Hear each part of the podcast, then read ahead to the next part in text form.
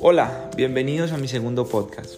Hoy me encuentro en un día muy especial, al lado de una mujer muy especial, mi esposa, en mi hogar, en ese lugar donde encontré paz, donde encontré amor verdadero, donde encontré felicidad.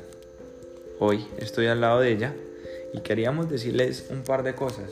Queríamos que ustedes escucharan un poco de lo que es el amor verdadero.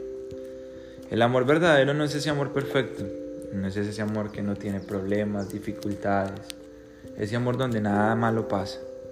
El amor verdadero es ese que tú sientes en tu corazón y te dan ganas de luchar tanto porque eso nunca se acaba. Sin importar cuántas cosas sucedan, sin importar que tú a veces llegues de mal genio, tu esposa te esté esperando feliz y tú por el simple hecho de llegar así dañas todo.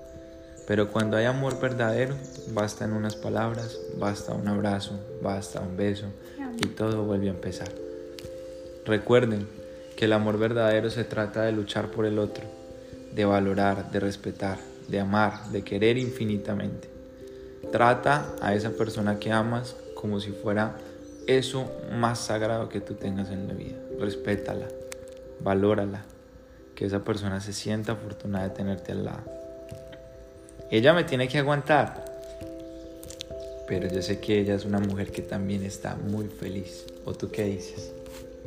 Que para nosotros es un regalo del cielo y es un regalo de Dios el poder compartir y el estar juntos y luchar por nuestra relación cada día sin importar cuántos momentos difíciles pasamos o cuánto tiempo pasó antes de reencontrarnos, pero, pero eso nos demuestra que no hay imposibles en la vida, siempre y cuando exista el amor y Dios en nuestros corazones. Dios siempre tendrá cosas muy bonitas para nosotros. No solo para nosotros, para todas las personas que están escuchando. Crean mucho en Dios. Amen a Dios. Amen a su familia. Sean buenos. Y tarde que temprano encontrarán en esa otra persona la felicidad más grande del planeta. Los queremos mucho. Les presento a mi esposa. Nos casamos hace, tres, meses. Estamos felices y en el próximo les vamos a contar nuestra historia de amor. Duramos ocho años sin volvernos a hablar hasta que nos reencontramos y hoy ya estamos casados.